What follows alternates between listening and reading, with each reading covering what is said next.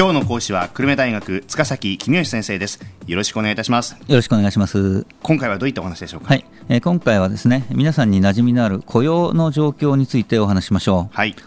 雇用というとまず頭に思い浮かぶのは失業率ですよね、はい。失業率はリーマンショックの時に大きく上昇して5%を超えましたけれどもその後は緩やかに低下してきました、うん、で最近数ヶ月は4%を少し超えるあたりの数字が並んでいます、うん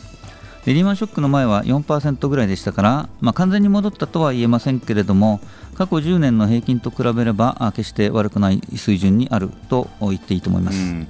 あの前回は景気が悪化し始めたというお話でしたが、この失業率は上がっていないんですか？そうですね、あの失業率はあまだあ上がっていません、うん、で、これはですね失業率の動きが景気の動きに少し遅れる性質を持っているからです。うん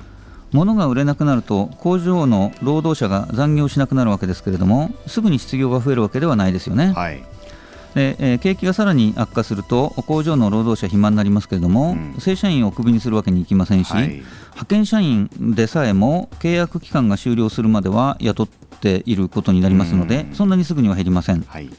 で派遣社員の契約期間が終了すると、まあ、働いている人の人数は減るわけですけれども、それでも失業率はそんなに急には高まらない場合が多いですね。でもその頃になると、求人が大きく減っていますので、職探しを諦めてしまう人が多いからです。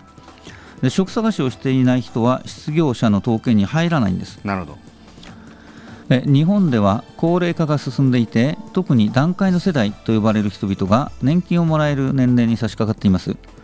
64歳の失業者が65歳になって年金を受け取るようになって仕事を探さなくなったとします、うん、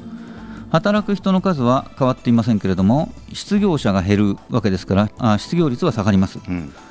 つまり高齢化が失業率を低下させる一つの原因になっているということですね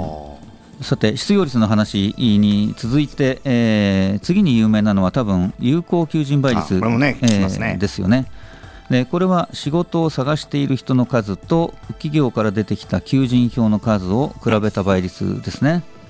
でこれもリーマンショックの後に大幅に悪化しましたけれどもだいぶ戻ってきてますと。まあこちらは直近では再びちょっと低下し始めていますけれども、まあ、まだまだまだあいい割といい水準ではあります、うん、これ、他にはどんな統計があるんですか？はい。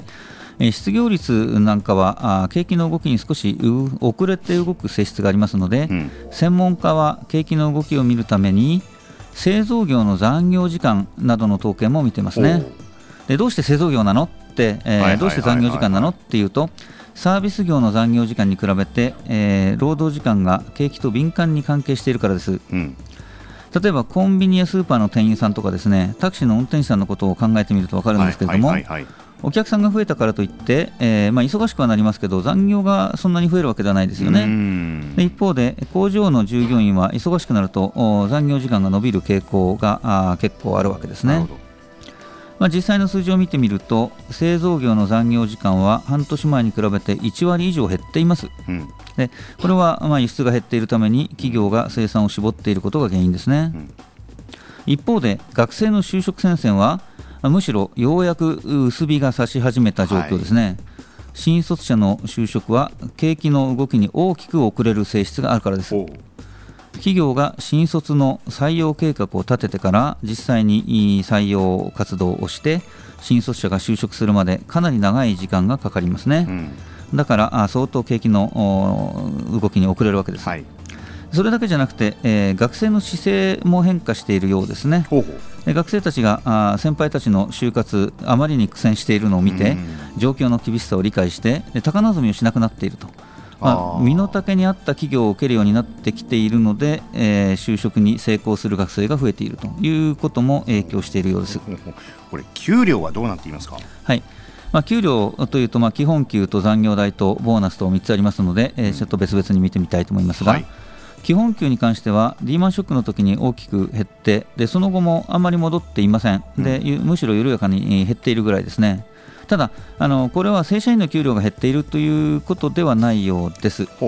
あくまでも平均が下がっているということですから例えば段階の世代の給料の高い人が引退して、うん、えー、定年後再雇用で非正規雇用みたいな形にな,、ると平均の給料下がりますけども、まあ、正社員の給料が減ってるわけではないんでしょう、多分、うん。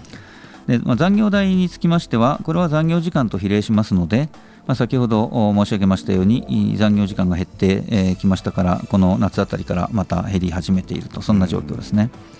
でボーナスも減ってます、うん、でこれについても先ほどと同じようにその非正規社員の比率が上がっていることが多分一番大きな影響なんだろうと思いますが、うん、景気が悪化し始めてますのでこれからその影響も出て、えー、平均のボーナスはさらに減ってくるかもしれませんということですね。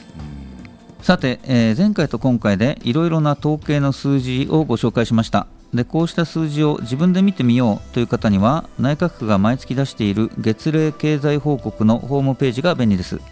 で数多くの統計の中から大切なものだけを選んで載せていますしグラフもたくさん載っていますから大体のイメージを簡単につかもうという目的に沿ったものと言えましょう、うん。えー、雇用に関係する数字だけじゃなくて景気に関係する数字が幅広く載っていますから興味のある方は一度ご覧になってみてください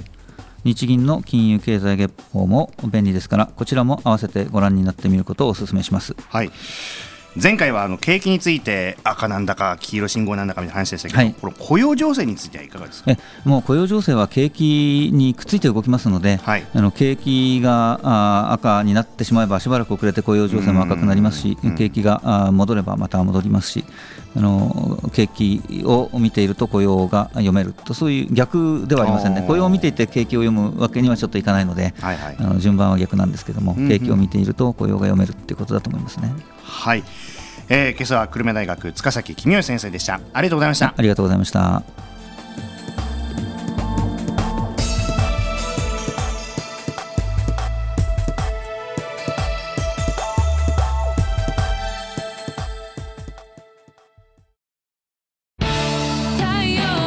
BBIQ は九州で生まれ九州の人たちに光を届けています。九州のお客様が光り輝くようにそれが QTnet の変わらない思いです。キラキラつながる「QTnet」